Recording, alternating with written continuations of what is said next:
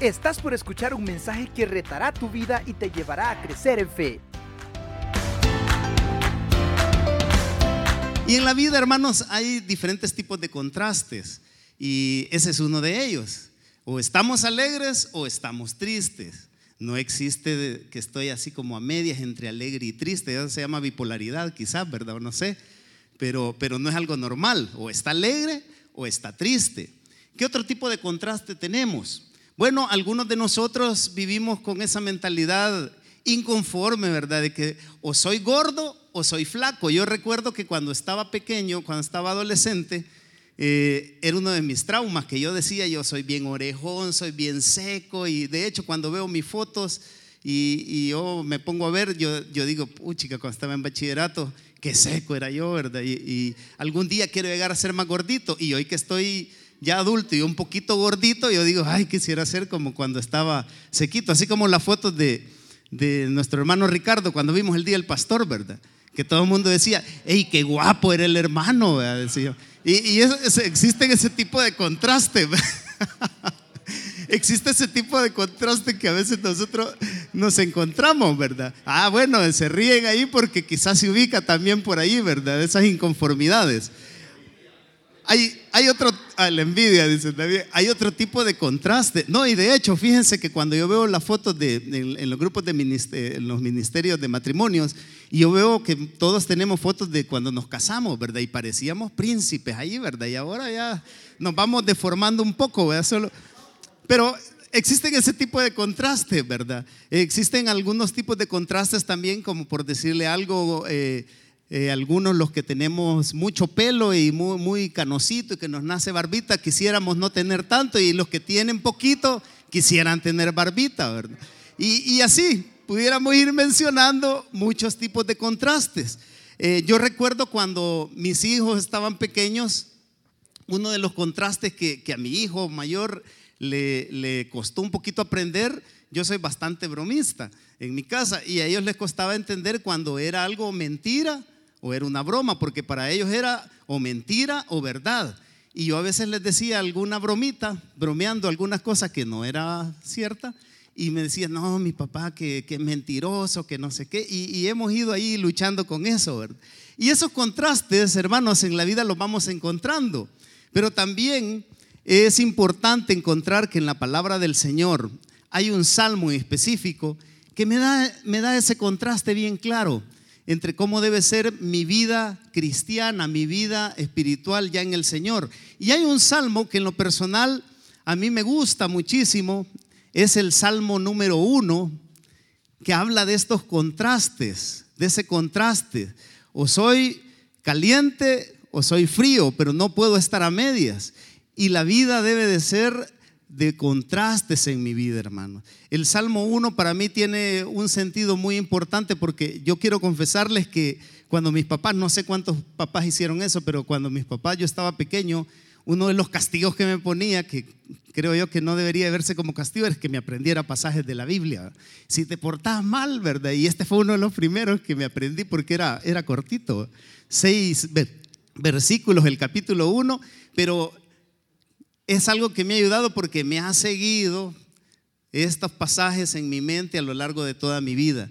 Y me ha ayudado a, poder tomar las mejores decisiones que yo considero que en mi vida yo he tomado, porque en el camino en que nosotros llevamos, hermanos, a más de alguno, pues por ahí nos desviamos un poquito, oímos consejos que no debíamos oír y en el camino pues volvimos a, a encarrilarnos en lo que Dios quería, pero por eso es importante ver estos contrastes. El Salmo 1 muestra que lo que es el ser humano siembra en su vida, lo cosechará, muestra esto bien clarito, ¿verdad? Si nosotros sembramos, la ley de la siembra y la cosecha lo muestra este Salmo.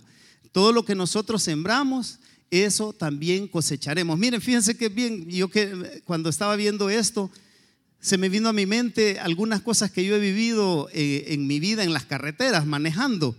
Eh, yo recuerdo que en muchas ocasiones eh, yo he ayudado gente en la carretera y eso, miren, quiera o no, tarde o temprano, se vuelve a cosechar, porque cuando usted más lo necesita, aparece alguien y le va también a colaborar, le va también a sacar adelante. El Salmo 1 también habla de los caminos que cualquier persona puede tomar en su vida. el camino del justo y el camino del malvado. Marca ese contraste, ¿verdad? No hay muchos caminos, ¿verdad? Esos son dos caminos básicamente que el, salmista nos muestra. Eh, algunos dicen que este salmo fue escrito por David, pero no hay ninguna alusión histórica que David escribió este salmo. Pudo haber sido uno de los eh, cantores de David, no sé quién lo escribió, pero sí relata mucho el sentir de este tiempo. Y cuando narra esa, esos dos contrastes entre justo y el malvado, y a mí me gustaría eh, más o menos, antes que lo leamos el pasaje, describir algunas de las cosas que el pasaje también recalca al hablar de los justos. ¿Qué es una persona justa? Y yo creo que usted tiene algo en su mente ahí sobre, sobre este tema. Una persona justa es una persona, dice en el, en el Salmo 1, versículo 1, dice que es una persona bienaventurada. Bienaventurada quiere decir que es muy feliz Tres veces dichoso se traduce en algunos eh, lugares que es muy feliz, que es muy feliz. No sé si ustedes han conocido personas bienaventuradas. Cuando a mí me pasan cosas que, me animan y que yo ando bienaventurado, ¿verdad? Y, en este sentido, eh, una persona justa es una bienaventurada, alegre, que medita, que piensa con detenimiento en Dios. Así puede encontrar tesoros en su palabra. Una persona justa es la que aplica en la vida práctica los mandatos de Dios, obedecer con amor. También una persona justa es aquella que no participa en prácticas de pecado que son comunes en este mundo. Y miren, en cada momento y en cada lugar en donde estamos, nosotros estamos expuestos a las prácticas del pecado. Dígase trabajo, dígase vecindario en su casa, dígase en la iglesia. Con esto yo quiero decirle que no porque uno esté en un ambiente donde hay más creyentes y todo, vamos a, no vamos a encontrar algunas prácticas. Hay algunas personas, yo en lo personal eh, he compartido a veces con personas que yo desde lejito veo que son personas que están buscando de Dios, tal vez algún eh, pastor X, ¿verdad? Yo, yo vengo de un contexto donde estudié en un, en un seminario teológico y cuando yo fui a estudiar allá, pues mi, imagen era de que allí todos así santidad, ¿verdad? Por todos lados y que todos, yo dije allá todos orando, ¿verdad? Y yo cuando llegué de entrada en el, en el internado donde estaba, canciones de Metallica, y de ese contexto venía yo, ¿verdad? Y yo decía, hey, ¿y aquí qué onda? Y entonces uno en cualquier lugar a donde uno llegue debe aprender a seleccionar sus espacios, las personas. De repente yo me he encontrado personas en otras iglesias eh, que a veces tienen un vocabulario, eso es, o tienen una práctica de contar chistes inadecuados. Yo no sé si a usted le ha pasado, mi hermano, o algunos ministerios donde yo he estado, eh, donde hay personas que tienen algunas prácticas con, sus preguntas o sus miradas en doble sentido y uno debe de aprender a no caer en eso se aparta de comportamientos malvados, una persona justa. Una persona justa compara al justo con un árbol eh, que recibe constantemente agua de un arroyo y produce fruto constantemente. Fruto no necesariamente tiene que ver con cosas materiales. Un fruto, el fruto constantemente que, que Dios quiere que nosotros produzcamos tiene que ver con actitudes, tiene que ver con palabras de ánimo. Yo no sé ustedes si les pasa, yo tengo mucha gente a mi alrededor que cuando uno pasa situaciones difíciles, reflejan esos buenos frutos. De repente hay palabras de ánimo, hay, hay cosas que sin que uno las ande preguntando, pues llegan, ¿verdad? Y entonces a eso se refiere cuando habla de, de dar fruto. Una persona justa tiene el favor de Dios. El Señor cuida su camino y está atento a sus oraciones. Y esa es la primera etapa que vemos en esos, en esos versículos, que ya lo vamos a leer y lo vamos a empezar a desglosar. Pero también en los últimos tres versículos del capítulo 1 de Salmos nos hace la, otra contraparte, el malvado. La persona malvada eh, es aquella que en vez de buscar el consejo divino, sigue su propio criterio. Miren, a veces no necesitamos que, sea alguien, ay, que, que malo, ¿verdad? Y todo, pero a veces hay personas que actúan mucho en su propia carne. Eh, ejemplo eh, que de personas que actúan en su propia carne es que actúan en la calentura del momento, cuando eh, siente alguna presión o algo en el tema de la violencia. Miren, los que manejamos, a cada momento nos enfrentamos con ese tema en la calle. Y no basta solo una chispita para que se encienda el cañal, ¿ve? y uno yo así les soy honesto, en varias ocasiones me ha pasado que me han dado ganas de echarle el vehículo a alguien y ponerme a pelear, o ya más de algunos lo he seguido ahí en la Jerusalén, ¿verdad? por ir peleando, hasta que uno reflexiona y dice, no, ¿verdad? Eh, no, no es correcto, ¿verdad? Y, y entonces eh, en este sentido eso nos hace diferencia. El malvado también lo compara con la paja que la más mínima brisa la hace que se mueva de su lugar. Y, dice allí el pasaje, cuando lo leamos ahí, el tamo que arrebata el viento, ¿verdad? Es, la, es esa bola de, La paja es algo que, que es incluso muy bien inflamable, ¿verdad? Es la hierba seca que ya no sirve de nada. Solo sirve para echarla al fuego y que medio encienda y ahí se, se apaga, ¿verdad? También el malvado es eh, el Señor no se ocupa, no conoce y ni tampoco atiende el camino de los perversos. Por lo tanto, el camino del hombre que rechaza a Cristo termina mal. Y eso es lo que cantábamos aquí con, con los hermanos, ¿verdad? De que debemos aprender a creer que Cristo vive. Y aquí hay dos cosas, o creemos o no creemos, simple y sencillo. ¿Creemos que Cristo murió y resucitó o no creemos? Simple. Y en este sentido, eh, quisiera que fuéramos a la palabra en el Salmo 1. Vamos a leer la palabra Reina Valera eh, en la versión Reina Valera para que lo entendamos un poquito eh, mejor, pero vamos a ir haciendo contrastes también con la nueva traducción viviente, porque me gusta cómo, cómo lo ve desde este punto de vista ese pasaje. Miren lo que dice el Salmo 1, el, el, justo y los pecadores, bienaventurado el varón que no anduvo en consejos de malos, ni estuvo en camino de pecadores, ni en silla de escarnecedores se ha sentado, sino que en la ley de Jehová está su delicia y en su ley medita de día y de noche. Será como árbol plantado junto a corrientes de agua, que da su fruto en su tiempo y su hoja no cae, y todo lo que hace prosperará. No así los malos, que son como el tamo que arrebata el viento, por tanto, no se levantarán los malos en el juicio ni los pecadores en la congregación de los justos, porque Jehová conoce el camino de los justos, mas la senda de los malos perecerá. Y así de claro nos habla la palabra del Señor. Eh, el salmista hace ese contraste que lo está viviendo quizás en su vida cotidiana, esa diferencia que hay. Y hermanos, miren, no hay mayor cosa que poderse distinguir nosotros a donde quiera que lleguemos. En sus lugares de trabajo, yo aquí, a los hermanos que están aquí presentes, yo aquí veo muchos hermanos que trabajan en bancos, que trabajan en empresas grandes, que trabajan desde su casa, que trabajan en consultorios, que trabajan en empresas de venta.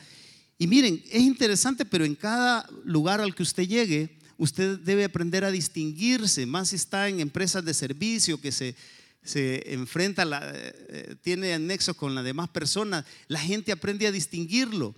Y, yo me alegro cuando en mi trabajo alguien me dice, mire que usted se ve diferente a fulanito. Y yo digo, ah, gracias a Dios, porque yo no tengo que andar dando bibliazos o diciendo, yo soy así, así, ah, es que yo me congrego en auditorio. Yo recuerdo hace años, eh, yo estaba trabajando de capellán en un colegio y iba donde una señora ahí por mi casa a comprar pupusas. La señora era, tenía un vocabulario bien florido, ¿verdad? Y era así, bien tenchiseli, ¿verdad? La señora, eh, ya ella ya falleció, eh, tuvo un atentado porque en su negocio, yo no sabía, que allí hacían algunos trances, algo raro. Pero ¿saben qué, qué interesante esta señora cuando eh, una vez recuerdo que, que me dio una tremenda lección porque yo llegué y me dijo, mire, es que usted se ve diferente, porque aquí yo lo observo, me dice, yo lo veo que usted ahí con sus hijos siempre anda y todo. Y yo digo, ay, que fíjese que, que yo trabajo de pastor en, un colegio. Le dice, ay, ¿eso qué tiene que ver? Me yo conozco un montón de pastores pícaros y me empezó a sacar un montón de cosas y yo me quedé así, ¿verdad? Y, tiene razón en cierto sentido. A usted no lo define eh, la profesión que usted tenga, no lo define lo que usted dice ser, lo define lo que usted hace o lo que los demás ven en usted. Y a esto se refiere este pasaje cuando hace este contraste. Bienaventurado el varón que no anduvo en consejos de malos, ni estuvo en camino de pecadores, ni en silla de escarnecedores se ha sentado. Y miren la versión eh, nueva traducción viviente, como dice, Qué alegría para los que no siguen el consejo de malos, ni andan con pecadores, ni se juntan con burlones. Hermanos, en la vida que nosotros llevamos, en la vida cristiana que nosotros llevamos, es necesario que aprendamos a depurar cada uno de, de, nuestro entorno. Hermanos, usted es posible que en su trabajo, en la iglesia o en, en donde usted viva, usted tenga gente hacia alrededor que a veces es mala influencia Miren, yo trato de apartar de mi vida personas que, por ejemplo, yo no sé si le ha pasado, hermano, que a mí tengo ratos de no verlos, pero de repente, eh, me, hey, ¿cómo has estado? Y me empieza a platicar y me dice, y mira, ¿y supiste lo de fulanito? ¿Supiste lo que le pasó? Y lo empieza a buscar para chambrearle de las desgracias del otro. Entonces, uno debe de aprender, hermanos, hoy está muy de moda esa palabra tóxica, esa palabra aprender a definir cuando hay gente tóxica a nuestro alrededor. Miren, el ambiente donde yo trabajo es un ambiente así que todos se andan poniendo el dedo, que alguien comete un error, le toma fotos, lo reporta y, qué feo, ¿verdad? Cuando podemos ser solidarios y uno, yo me he propuesto distinguirme allí donde estoy eh, por no tener esas prácticas y hacer mi trabajo lo mejor que sea. Yo siempre recuerdo una enseñanza del hermano Germán que él nos hablaba que, que el cristiano debe ser íntegro en todo, hasta el agarrar un lápiz de la oficina, hasta agarrar lo que no es suyo, eso lo distingue a usted. ¿Sabe que en la empresa donde yo estoy, hace poco quitaron a una persona porque se robó un sobrecito que vale como dos dólares y echó a la borda 10 años de trabajar en esa empresa y le pagaban hasta universidad y todo. ¿Por qué? Porque allá hay cámaras que lo vigilan. Y fuera de todo eso, allá hay un Dios que lo está vigilando. En la empresa donde yo estoy, por, en cada esquina hay cámaras. Y usted tiene acceso a agarrar muchas cosas que no tienen mayor valor, pero, pero prueban su integridad. Uno tiene acceso a un montón de cosas. Y entonces, eh, cuando yo escuché la historia de este muchacho, yo me quedé pensando, la verdad que no es porque las cámaras me miren. Yo voy a actuar en integridad porque eh, es a lo que yo he aprendido a hacer y que los cristianos nos podamos distinguir en eso. ¿Saben que algo bien bonito? hablando un poquito, quizás solo para ilustrar, porque es lo que yo más conozco, en donde yo estoy trabajando, algo que me alegra es que cuando yo llevé mis, recomendaciones de, los pastores eh, a, mi lugar de trabajo, en, parte de una entrevista que yo tuve, me recalcaron eso. Mire, me dijo que bien se expresan de usted, porque por lo menos la recomendación que me hizo el hermano Germán me ponía en alto, ¿verdad? Yo dije, ah, bueno, ojalá que así lo vea él, ¿verdad? Y, eso es muy bueno, hermanos, pero me compromete también a mí. Me compromete porque yo debo ser coherente con eso. Yo represento, en el lugar donde yo estoy trabajando, no solo represento auditorio cristiano, yo represento a Cristo del Cristo que hemos cantado y que vive, yo lo represento y que el día de mañana que yo salga por, por una tonterita de esas, ¿qué es lo que van a decir? Ay, es cristiano. Mire, antes era impresionante, pero en, cada anuncio en el periódico, cuando buscaban a alguien para un trabajo, decía de preferencia cristiano. Hoy yo he visto anuncios donde dice de preferencia que no sean cristianos. ¿Por qué? Porque me decían en otro trabajo que yo tuve, me decían, no, es que mire, los cristianos solo en cultos quieren vivir y no quieren venir a, trabajar. Los cristianos son haraganes, los cristianos eh, todo espiritualizan. Y esas son algunas de las malas eh, imágenes que hemos dado. Y por eso este pasaje habla de eso. Qué alegría para los que no siguen el consejo de malos, ni andan con pecadores, ni se juntan con burlones. Hermanos, uno aprende a ver todo eso cuando empieza a depurar su entorno. Aún miembros de nuestra familia. Yo tengo hermanos que yo procuro no frecuentarme mucho con ellos. ¿Sabe por qué? No porque sean malos, no porque hasta cierta medida fueron en cierto modo mala influencia en mi vida. Entonces yo trato de influirles en ellos, pero si ellos no van a influir en mi vida, entonces no son de mi entorno cercano. Tristemente así es. Y entonces uno debe de emprender a tomar decisiones desde pequeñitos. Eh, yo recuerdo en un curso que yo recibí de, de, campamentos, nos pusieron a hacer una dinámica, donde nosotros eh, nos pusieron a hacer una, una escultura. Y yo quiero recomendarle que usted lo haga en su vida. Una escultura donde yo estoy al centro y todas las cosas que, están a mi alrededor, ¿verdad? Y yo me acuerdo que, porque fue en un campamento, yo puse un pedacito de ese estiércol de, de vaca, yo ponía, ah, bueno, esto representa a todos los malos amigos que, que son eso, ¿verdad? En mi vida, entonces yo los aparto. Este representa una piedrita, representa a alguien que me da fortaleza y que me da bases. Y así.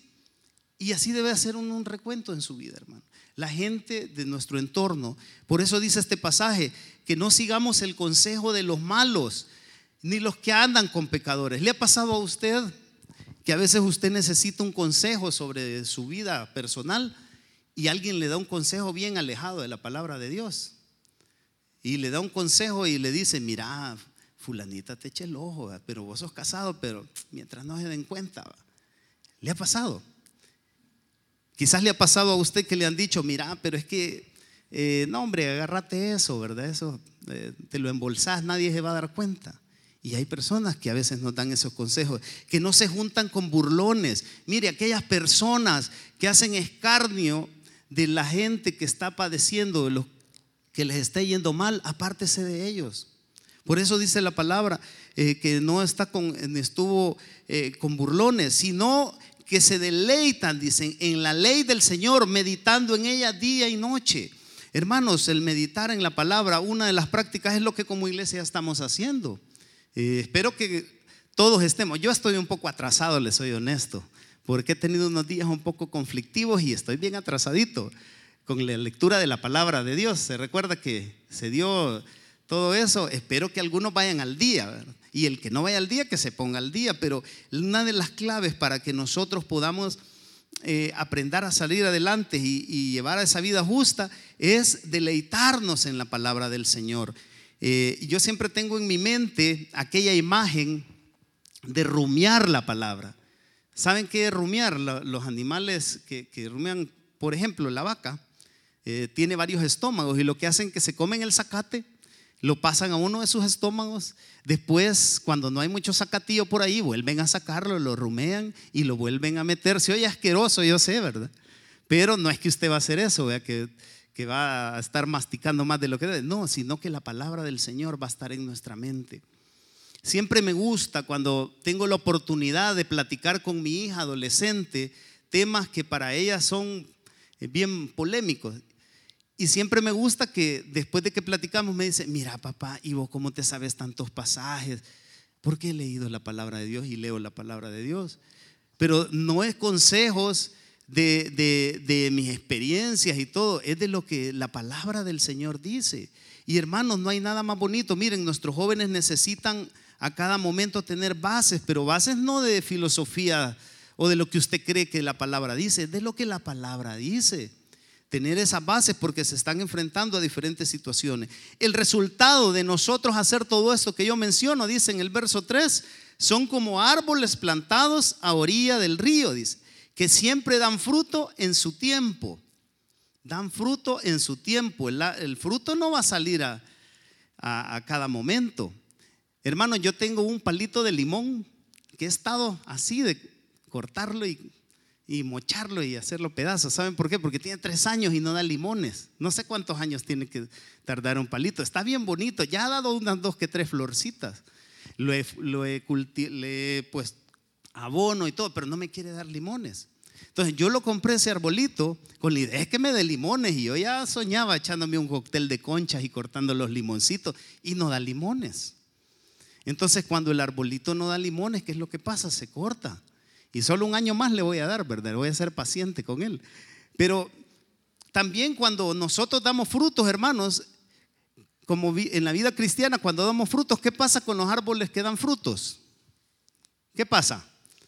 Recuerdo que de jovencito en mi casa había una tienda y algo que identificaba esa tienda es que habían dos árboles de, ¿cómo se llama?, de almendro. Y bien cargaditos y unas almendras bien ricas, bien carnuditas. ¿Y qué es lo que hacíamos todos los cipotes de mi cuadra? Agarrarlo a pedradas al pobre arbolito para bajarle las, almendritas.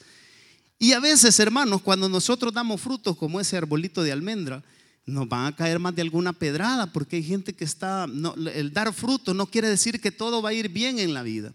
No quiere decir de que porque eh, vos estás dando fruto espiritual y todo, todo va a ser color de rosas, te van a apedrear. Muchas veces te van a apedrear los vecinos, como en el caso de ese arbolito, que los que más disfrutábamos de la sombrita lo agarrábamos a pedradas, quebrábamos ramas y, y todo eso. Por eso dice la palabra que cuando nosotros permanecemos en su palabra, somos como árboles plantados a orilla de un río que siempre dan fruto en su tiempo. Sus hojas nunca se marchitan y prosperan en todo lo que hacen. Miren, el río del que la palabra nos habla es la palabra del Señor. Es estar cerca de lo que Dios dice en su palabra. Y por eso es importante que nosotros leamos la palabra del Señor, que la andemos a cada momento. Miren, si, si usted a veces no tiene acceso a andarla físicamente, hoy en su teléfono usted puede andar un montón de aplicaciones. Usted puede andar comentarios bíblicos, puede hacer un devocional muy bonito a través de, de los medios digitales que usted tiene. Ya no tenemos excusa, hermano. Entonces, si nosotros estamos agarrados en la palabra de Dios, la magia no la hace el libro en sí. El libro no es mágico. Yo he visto mucha gente que anda, eh, y yo no sé si ustedes lo han visto, pero esta semana vi dos taxis que andaban un salmo ahí, no, no sé qué pasajes que andaban ahí abiertos la Biblia, ¿verdad? Toda soleada la pobre Biblia. Pero la bendición no va a llegar a ese señor taxista porque ande la Biblia abierta. No es, no es un libro mágico. Es la palabra que contiene ese libro.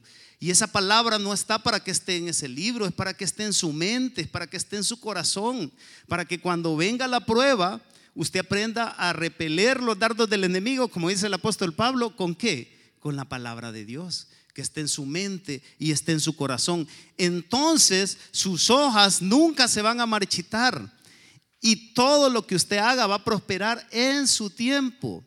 Todo lo que usted siembre va a prosperar. Miren, todo eh, a mí me gusta ver en nuestras iglesias los jóvenes cuando empiezan estudiando con sus sueños de becas, después se casan, después trabajan. Y qué bonito es ir viendo cómo van prosperando y van retoñando y van haciendo sus matrimonios y van eh, sirviendo al Señor. Qué bonito es ver eso. Pero tristemente, hermanos, a veces tenemos que ver una juventud o una sociedad que está distanciada. Está distanciada de, la, de buscar de la palabra de Dios. Miren, nuestros templos hoy están tan vacíos y solo estos meses que vienen, no sé si solo este mes o entre este mes y el próximo, van a haber tres conciertos en un estadio. Va a estar Mijares y quién más, el, ex esposo de ella, eh, de la ex esposa, perdón, ya le estoy cambiando, ah, Lucero, y le aseguro que va a estar lleno de mucha gente ahí.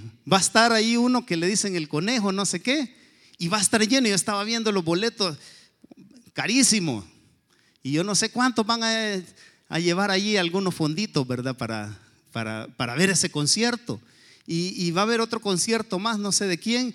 Y todos van a estar llenos, van a haber eventos deportivos y están llenos. La gente está dándole prioridades a cosas. Yo no digo que hasta cierto modo esté mal que ir al estadio, que ir a, algunas cosas. No, no, no lo veo tan malo, pero también en qué prioridad estamos. Y en este sentido, hermanos, es importante que nosotros aprendamos a estar tomados de ese río de la palabra del Señor para dar fruto y, no marchitarnos. Y vamos a la otro contraste del que hablamos. Hemos hablado acá de los justos, pero vamos a hablar qué dice la palabra del Señor aquí también en el verso 4, 5 y 6 sobre los pecadores, los que no están en el camino justo. Dice, no así los malos, haciendo el contraste. No así los malos, dice en, la Reina Valera, que son como el tamo que arrebata el viento, que son como la escoria del campo, ¿verdad? Que se la lleva. Y en la versión eh, Nueva Traducción Viviente dice, no sucede lo mismo con los malos, son como paja inútil que esparce el viento. Yo cuando veía esta versión solo me acordaba de aquella señora que decía, me estás oyendo inútil. Así sentía que el Señor me estaba diciendo. Me estás oyendo inútil. Porque a veces nos volvemos, ¿qué sería un inútil? Es algo que no tiene utilidad. Miren, yo eh, hay, un, hay una frase que siempre me la clavé en mi mente que decía que el que no vive para servir, no sirve para vivir. Y esa es una frase que aunque se oye dura, tiene tremenda razón en la vida de cada uno de nosotros. Si no servimos para vivir para el Señor, ¿cuál es el sentido de nuestra vida? Por eso sigue diciendo el verso 5, serán como condenados cuando llegue el juicio. Los pecadores no tendrán lugar entre los justos, pues el Señor cuida el sendero de los justos, pero la senda de los malos lleva a destrucción. Y hermanos, a veces nosotros tendemos a confundirnos.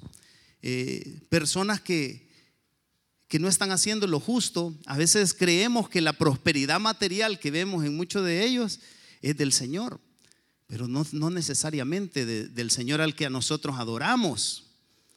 Y fíjense que yo en una iglesia donde estuve antes de venir a auditorio, tuve un amigo que él estaba metido en negocios ilícitos. Y yo siempre cuando él llegaba a la iglesia, yo decía, hey, qué chivo el carro que trae, qué bonito. A medida que lo empecé a conocer, él es un empresario de, de tráiler, un muchacho más joven que yo incluso, eh, aunque yo estoy bien joven, pero más joven, imagínense. Y ya solo carros del año, solo grandes camionetonas, pero después empecé a ver una vez, me acuerdo que nos pidieron consejería y pasaban una situación bien tremenda, porque estaba metido en negocios que no eran correctos. Y en este sentido, eh, a veces el camino del impío es así. Y estaba en una iglesia, hermano, llegaba a nuestra iglesia y todo. A veces el camino del impío no, no tiene esa, esa, bendición que nosotros tenemos al, al, estar en el camino justo. Y cuando la palabra del Señor nos habla sobre esto, también nos está hablando, yo quiero ir ya terminando con, con esto de los contrastes. Eh, hay un pasaje en el libro de Jeremías que me gustaría que también usted se lo lleve a su mente. Jeremías capítulo 17, versículos 5 al 10 que habla de esto mismo que yo le estoy hablando. Lo que estaba en la mente del salmista ya también estaba siendo dicho por el profeta Jeremías de una forma bien fuerte en el capítulo 17, verso del 5 al 10. Miren lo que dice, así ha dicho Jehová.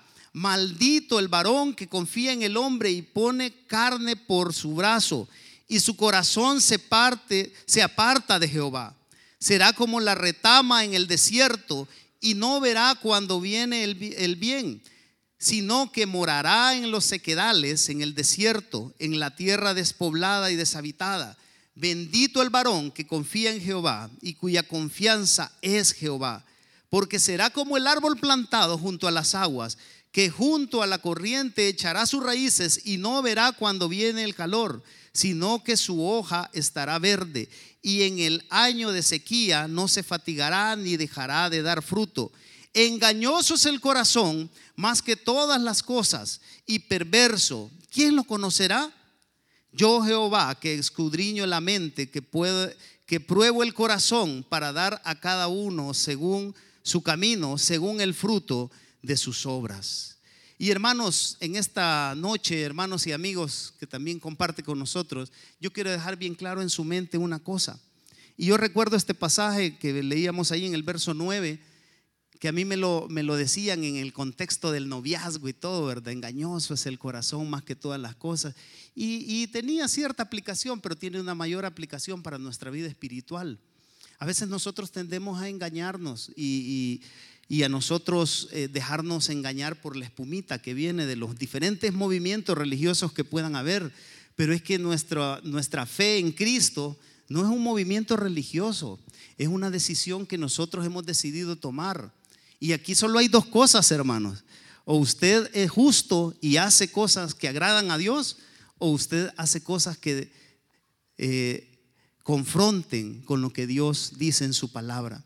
Y por esa razón yo quiero terminar esta noche con tres recomendaciones eh, básicas. En primer lugar, hermano, elija bien a las personas que lo rodean. Tomémonos el tiempo, mis hermanos amados y amigos, de elegir bien las personas que están a nuestro alrededor. Tomémonos ese tiempo. Ponga en práctica ejercicios espirituales. Creo que lo mencioné eh, una vez anterior ejercicios espirituales, así como usted va al gimnasio, así como usted hace dietas o hace lo que sea. Es importante también poner en práctica el ejercicio de la oración, el ejercicio de la lectura de la palabra de Dios, el ejercicio de involucrarse y servir a nuestro Dios. En tercer lugar, evalúe a cada momento los frutos que usted está dando. Ese es el, fin por el que estamos acá. Ese es el fin por el que usted ha decidido seguir a nuestro Dios. Eh, evalúe bien los frutos que estamos dando y si usted no está dando mucho fruto, eh, hay que echarse a bonito espiritual, ¿verdad? Si no le va a pasar como el limoncito de mi casa, que si no da, se va mochado. Y eso es lo que la palabra de Dios dice para nuestra vida. Así que en esta noche, mis amados hermanos y amigos que se conectan con nosotros, queremos dejar en su mente este mensaje, que necesitamos tomar decisiones en nuestra vida. Es importante que tomemos decisiones no mañana, no pasado mañana, que tomemos decisiones hoy. Y si en esta noche hay alguien que quizás no han dado dando el fruto que Dios demanda, es importante que usted ahí donde esté pueda decir, Señor, perdóname porque no he estado dando el fruto que, que Dios, que tú demandas de mí. Señor, yo quiero hacer cosas diferentes. Que usted, en primer lugar, también haga eso, pida perdón al Señor, pero que también busque una comunidad donde usted pueda sentir ese amor de Cristo a través de congregarse en una iglesia, en auditorio cristiano, pues nosotros estamos abiertos los días domingos, eh, los días miércoles también y en diferentes, en nuestras diferentes redes, pues tenemos ahí algún mensaje que va a dar ánimo a su vida y a su corazón. Yo quiero terminar este tiempo dándole gracias al Señor y yo quiero invitarles que ahí donde están podemos cerrar nuestros ojos y darle gracias al Señor por su palabra. Padre, gracias te damos porque en esta noche podemos venir ante tu presencia, Señor, agradecidos por todo lo que tú haces por nosotros. Gracias, Señor, porque en medio de tu misericordia, tú nos permites, Señor, elegir eh, entre esos dos caminos que tú nos das, Señor. Pero los resultados serán tan diferentes, Señor. Y por eso hemos decidido elegir, Señor, el camino de los justos. Como dice tu palabra, bienaventurado el que no anduvo en consejos de malos, ni estuvo en camino de pecadores, ni en silla de escarnecedores se ha sentado, Señor, sino que en la ley de Jehová está su delicia y en su ley medita de día y de noche. Padre, esta es la clave para nosotros los creyentes, para poder dar mucho fruto, como dice tu palabra, Señor. Padre, gracias te damos por este recurso y te pedimos que aquellos que en esta noche quizás desde donde están, han decidido, Señor, acercarse más a ti para dar ese fruto, que tú les puedas dar ese acompañamiento, Señor, que, que tú siempre nos das para salir adelante. En el nombre de Jesús. Amén y amén. ¿Estás listo para más? Acompáñanos presencialmente los miércoles a las 7 de la noche y domingos desde las 10 de la mañana. Somos Auditorio Cristiano.